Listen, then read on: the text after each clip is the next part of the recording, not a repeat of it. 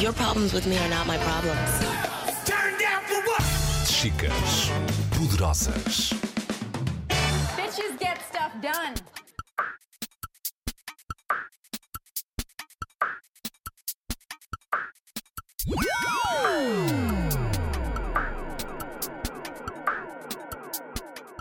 a partir do momento em que és lida e percebida como mulher, há um julgamento absurdo sobre ti.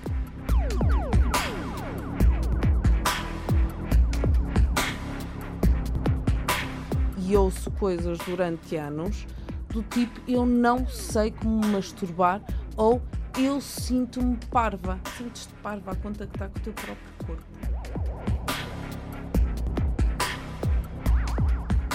mau sexo está associado a questões de dor, coerção, ou seja, fazer sem ter grande vontade. Fazer sem ter nem grande vontade, porque o parceiro ou a parceira insistem. Ela analisa, ela critica, mas ela também ensina. Como é que se põe uma vulva no ponto da excitação máximo? E depois, no final, vou-lhes tirar uma Polaroid à vulva de cada pessoa bem inchada, bem dilatada, que é para verem o que é que é uma vulva em pleno. Carmo G. Pereira é educadora sexual para adultos. Faz aconselhamento privado, workshops e eventos ligados à sexualidade e ao erotismo. Tudo de uma perspectiva feminista. Temos a artista e temos a criação. Primeiro vamos conhecer a obra da criadora. Bem-vindos e bem-vindas, eu sou a Catarina Marques Rodrigues.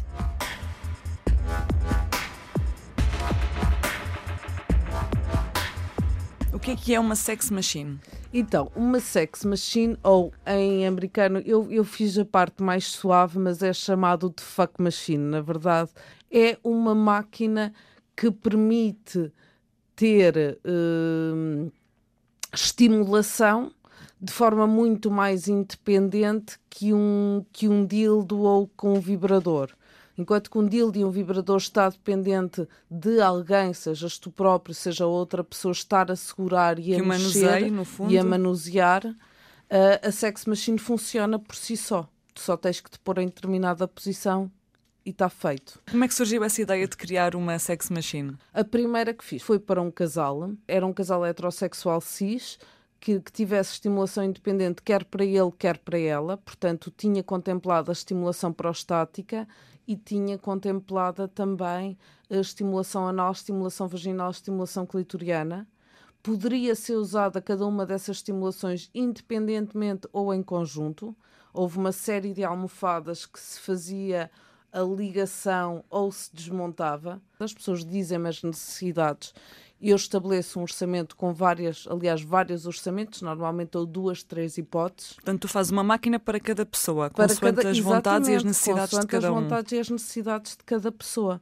É um serviço para quem tem a nível financeiro algum dinheiro disponível, porque não são. Quanto é que custa, mais uh, ou menos? Por exemplo, imagina se tu comprares uma, uma fuck machine montada de uma marca, vai-te sempre custar acima de 1.400, 2.000 euros e eu consigo fazer mais adaptado às tuas necessidades e ao teu corpo também, não é? Porque nem toda a gente tem um corpo super atlético que consiga abrir as pernas de determinada maneira ou que, portanto, tem, isso tudo é tido em conta e fica por volta dos 900, 1000, 700 às vezes. Todos os produtos vêm e depois as almofadas são montadas, porque isto é feito com base, por exemplo, no mobiliário Sexual Liberator. Vários itens desse mobiliário são muito jeitosos para pessoas com dificuldades de movimento, com paralisias, com, portanto, é usado quer o Liberator, quer depois uma costureira com quem eu trabalho. Como é que ela reagiu quando tu lhe explicaste? Que Maravilhosamente, adorou o projeto. Já a conhecias ou como é que foi? Uh, foi uma indicação o que eu preciso é de, por exemplo, uma capa que seja retirável e lavável, porque temos de ter em conta isso, claro, a questão dos fluidos, etc. Hum. Que seja lavável, que se possa encaixar aqui. Depois eu preciso de fitas de velcro para prender este, este e este brinquedo.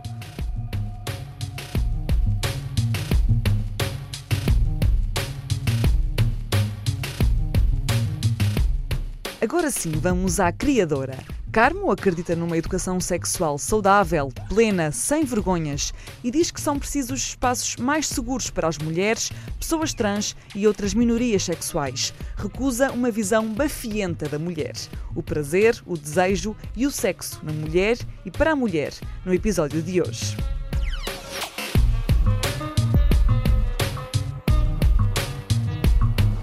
Uma mulher é uma pessoa sociabilizada enquanto mulher que não tem que ter uma vagina, uma vulva e um útero.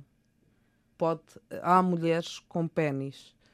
E há pessoas com pênis que, desde miúdas, são sociabilizadas já enquanto mulheres. Portanto, que já têm o predicado cultural de ser mulher desde a infância. E depois perceber que há questões em relação a esta parte cultural de ser mulher e este predicado, e questões em relação à fisiologia de pessoas com vulva, vagina e útero. Ou sem útero. O útero é mais a questão reprodutiva, não é verdade? Uhum. Em relação à parte cultural, ou seja, a forma hum. como a sociedade, claro que é um conceito lato, não é? Mas a forma como a sociedade vê uh, a sexualidade feminina ou o desejo feminino e o desejo hum. masculino. Notas essa diferença? Também no teu trabalho? Nós temos algumas, alguns modelos, como por exemplo o modelo do desejo responsivo, que são aplicados a mulheres, de regra geral. O que é que é o desejo responsivo? É aquele desejo que apenas surge quando há o convite e a iniciação da outra pessoa. Uhum. Que associamos mais às mulheres. Que associamos está. mais às mulheres, mas que efetivamente também acontece nos homens. Porquê é que associaremos mais às mulheres e porquê é que estará muito, estarão muito mais contempladas mulheres a reportarem desejo responsivo? Se calhar é porque não há um cultivar de um banco de fantasias, de ideias, de, de estares eróticos. Não é? Não há um cultivar dessa predisposição. Como é que tu vês esse que não existe? Uh Olha, vejo muito, por exemplo, eu, um dos, dos workshops que eu faço é o do autoerotismo, conhecimento e prazer. E o que é que acontece? É que não há efetivamente um cultivar dessa relação com o próprio corpo. Ou seja, eh, mesmo num paradigma de educação sexual afetiva, porreira, mas à portuguesa. Que é? é o quê? Será portuguesa? Será qualquer coisa do tipo do Uh, em vez de chegarmos à parte do, da educação sexual negativa, que ainda acontece muito, de que o sexo é mau, uh, a virgindade é, é, uma questão de pureza, é sujo, pronto. Uhum. Uh, e isso ainda acontece, mas cada vez menos. Depois tens uma grande componente que acaba por ter um peso negativo, que é de educação sexual silenciosa, ou seja, não se fala nisso e o que se fala é na escola e não é educação sexual, é educação reprodutiva uhum. ou educação sexual num sentido quase negativo, porque só se fala nas infecções sexualmente transmissíveis, não há mais nada. A questão do prazer não está contemplada. Não é? uhum. e, ou então, com sorte, tens essa educação sexual porreirinha à portuguesa, em algumas famílias, que diz: ah, não, o sexo é bom, uh, vai acontecer. Um dia vais encontrar alguém que gostes muito, com quem vais ter sexo. Antes disso, não. Pois. Que a própria relação com os genitais é uma coisa que nós andamos ali a transportar para um dia darmos a alguém. E não podes ter sexo se não amares loucamente a pessoa. E não podes ter sexo se não amar loucamente também não, porque loucamente. amar loucamente também é perigoso. também te transforma numa pessoa descontrolada, desequilibrada, não é? Tudo tem medidas sociais, o amor, o desejo, tudo tem umas medidas que ninguém nos diz exatamente quais são, objetivamente quais são, mas que há sempre o perigo de amares demais, de desejares demais e de desejares de menos ou de amares de menos. E ninfomaníaca ainda é uma coisa que se atira a uma mulher que tenha Muitos um parceiros ou muito desejo? Ou... Um desejo que seja considerado, que nem é muito, um desejo Sim. que seja percebido como maior do que a norma. Notas alguma vergonha até das mulheres com o seu próprio corpo? Por exemplo, quando falamos em workshops em que eu falo de masturbação ou em aconselhamento quando eu trabalho temas como a masturbação, eu ouvi e ouço coisas durante anos do tipo eu não sei como masturbar ou eu sinto-me parva. Ah, mas eu chego ali, eu sinto-me parva, eu não sei. Sentes-te parva a contactar com o teu próprio corpo? Sentes-te inadequada? Isto são questões a serem trabalhadas. E isto vem, são consequências sociais. Não é nenhum imprint que nós temos aqui. E que mais tipo de coisas é que tu ouves? Uh, ah, outra muito engraçada também é eu não me masturbo porque não preciso. Que é muito engraçada que normalmente vem até de mulheres que aparentam ter uma alta autoestima, que têm facilidade em ter parceiros sexuais e que vem de, de preconceitos de que a masturbação está hierarquicamente abaixo das outras práticas sexuais. Portanto, que só recorres à masturbação se não tiveres hipótese de ter sexo. O que para mim é neste momento um dos grandes problemas e uma coisa que eu trabalho muito, muito, muito. Porque acho que a maioria das pessoas depois faz sexo apenas porque tem o parceiro disponível, muitas vezes, e não está com predisposição sequer para atender à comunicação e ao nível de encontro que implica e ao nível de disponibilidade que implica um encontro sexual. Há muitas mulheres que, no caso de serem heterossexuais, têm sexo com os companheiros porque têm de ser para manter o companheiro. Pois, há aqui uma questão, e eu acho que agora está-se a começar a falar, a falar sobre isto finalmente, que é esta questão sobre o que é que nós consideramos mau sexo. Isto é, um, é uma definição muito perigosa. É quando tu vês que para grande parte das mulheres, e aqui eu acho que é importante falarmos não, porque todo este foco do Me Too uh, e, do, e das campanhas de vez em quando resvala um bocadinho para um grupo de mulheres cis heterossexuais, e isto não é um problema só de mulheres cis heterossexuais, uh, mas que vês na generalidade mau sexo Uh, para homens, e sim, para homens cis heterossexuais, mau sexo é ter um parceiro ou uma parceira que não se mexe, que não responde, é ligado a questões de aborrecimento.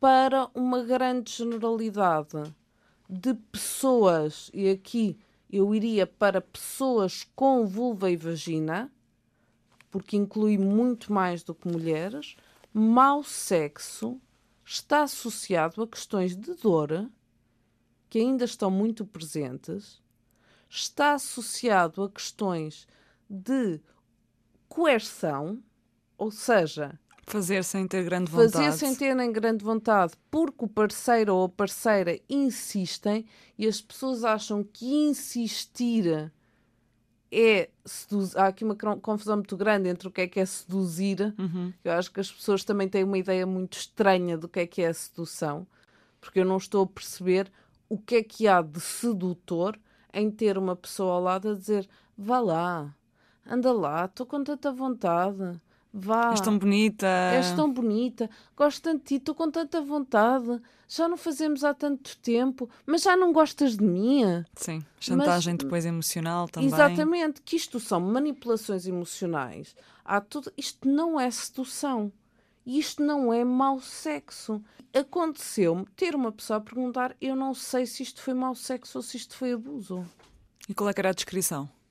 A descrição era mais próxima do abuso do que ou seja, a pessoa não queria, não estava a, a consentir. A pessoa não queria, não estava confortável, disse várias vezes: Olha, isto não está a resultar assim para mim, e, e a outra pessoa fazia.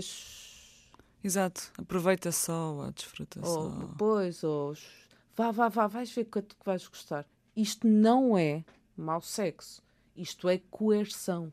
E, e em casais, isto acontece muito. Qual é a cena? Eu nunca percebi essa cena. Qual é a cena de insistir? Tu, como educadora sexual, que tipo de coisas é que já ouviste? eu, como educadora sexual, que tipo de coisas é que eu ainda não ouvi?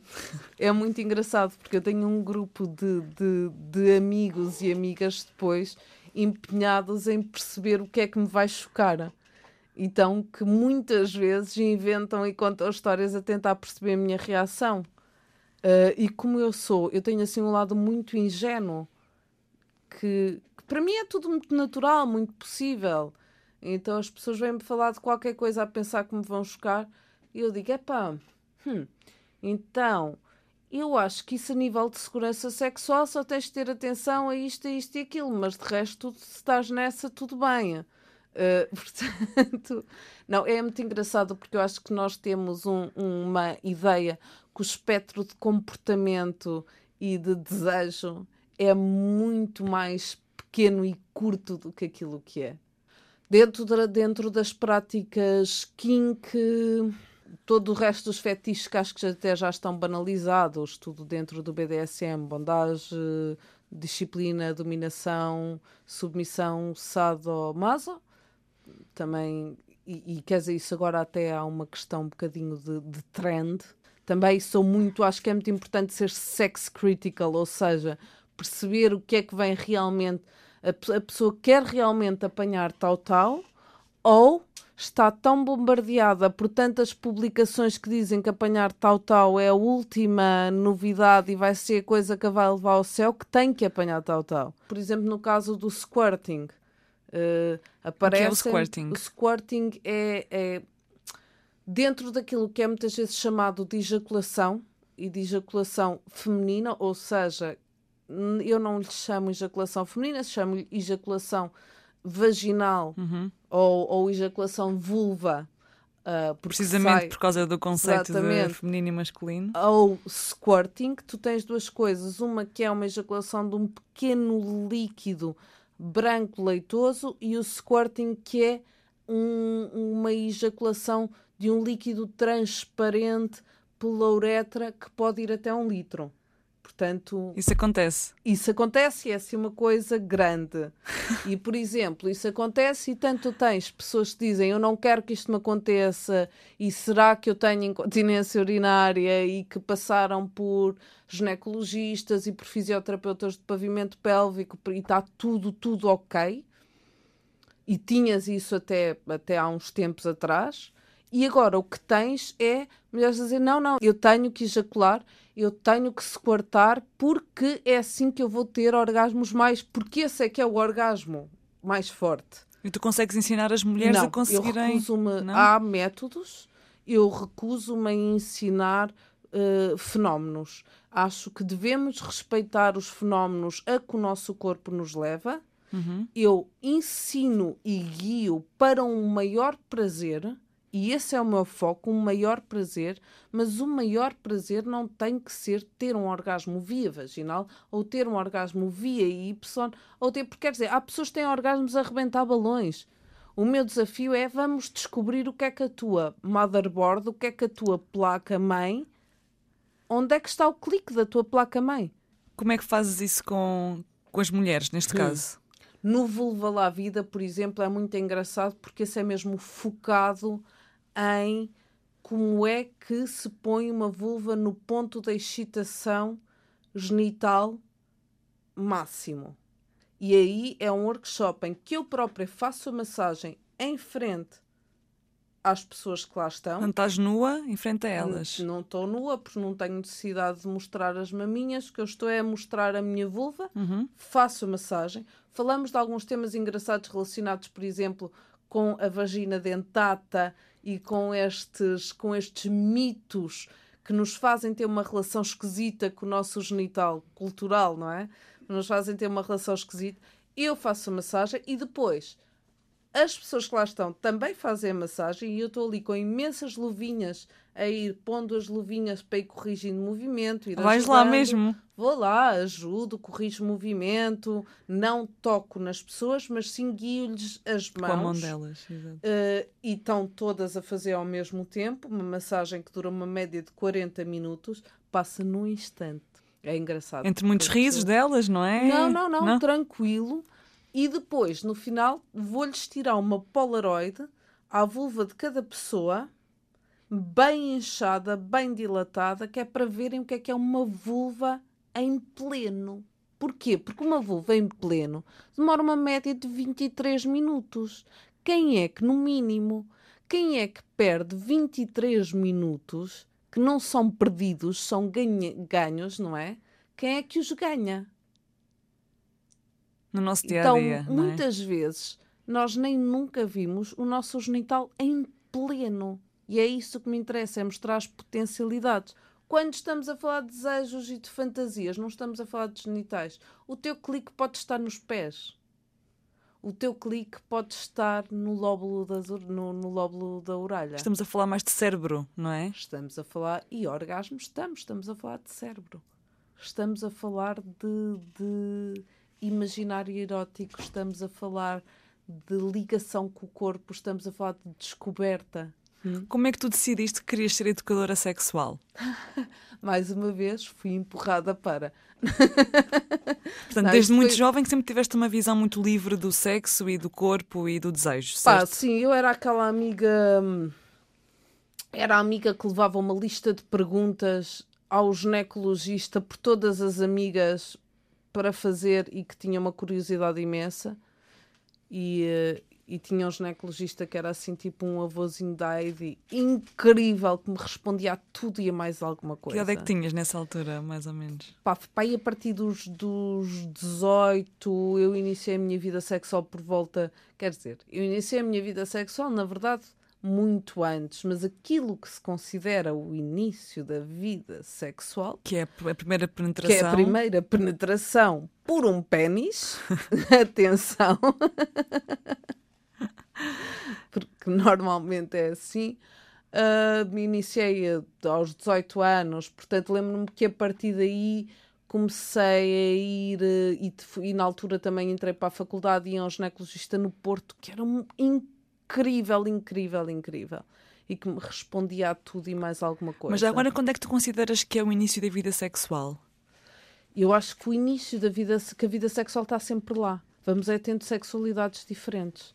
Acho que na tua infância tens uma sexualidade e tens uma sexualidade que é de descoberta, mas também tens uma sexualidade que é de, de partilha, porque entre amiguinhos brinca-se, não é? Brinca-se aos médicos, fazem-se descobertas, as cestas nos colégios, as, as, ah, não precisa de ser genital. Nós temos uma ideia que a sexo continuamos a achar sempre que a sexualidade é transgressora, genital. eh, Sim. Não.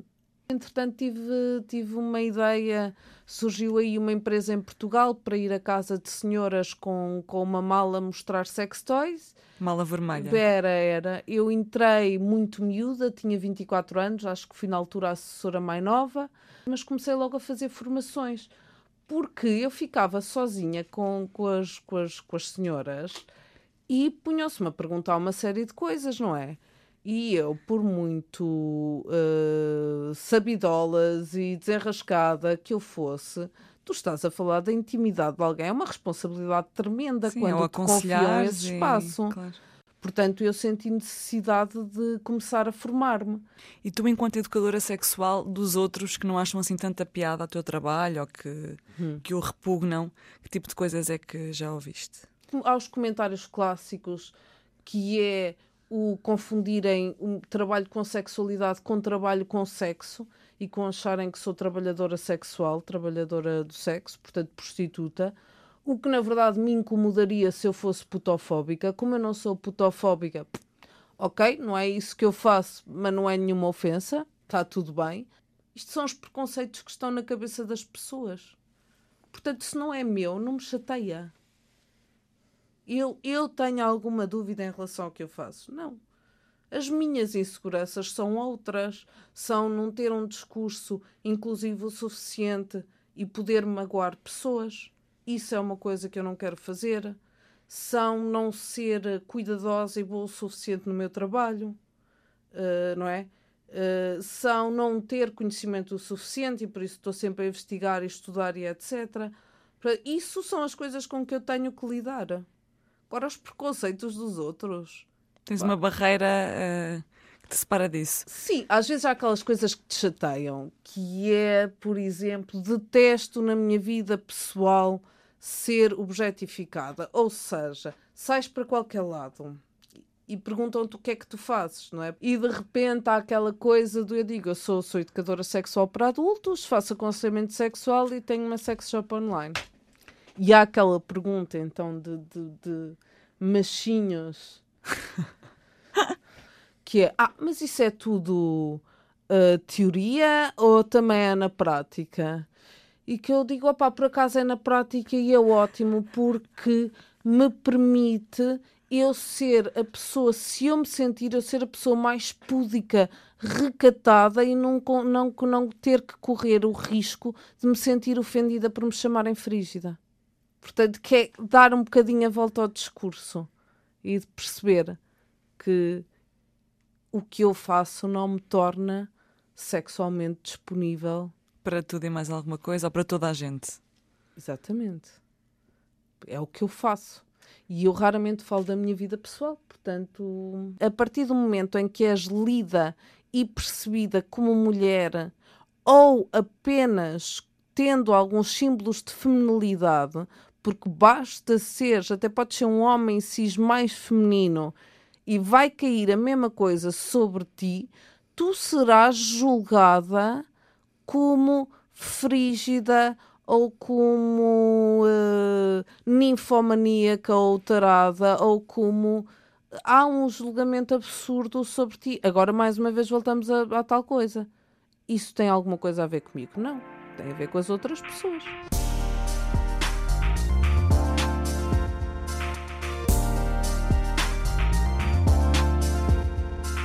O maior elogio que já recebeste de mulheres, se tiveres? Fogo. Tenho coisas muito bonitas. Não, a sério, é verdade, é verdade. Tenho assim coisas que me marcaram muito. Olha, assim, logo no início, lembro-me de ir fazer uma. Pá, ainda, eu neste momento faço muito mesmo, mas na altura fazia despedidas de solteira e de estar lá uma senhora de, de 70 e tais anos que no fim veio-me de, de, solteira. Uh, suponho que virgem, pelo que me disse no final, uh, muito católica, de cruz ao peito e etc. E eu fiz a despedida a mostrar uma mala de sex toys, a falar sobre todo o tipo de práticas. E no fim veio-me dizer muito obrigado e que tinha muita pena de não ter falado assim com alguém mais nova porque a vida dela tinha sido muito diferente e achei isto muito bonito. E no, no dia a dia, aquela coisa maravilhosa que acho que é o melhor elogio que eu posso receber sempre e vai ser que é a sensação de estar a falar com as pessoas e de que de repente está assim respirar fundo e parece que lhes saiu alguma coisa de cima porque afinal não estão sozinhas não estão a fazer nada de errado e, uh, e há um mundo para descobrir com o seu corpo. Está tudo bem, sim, e está tudo bem.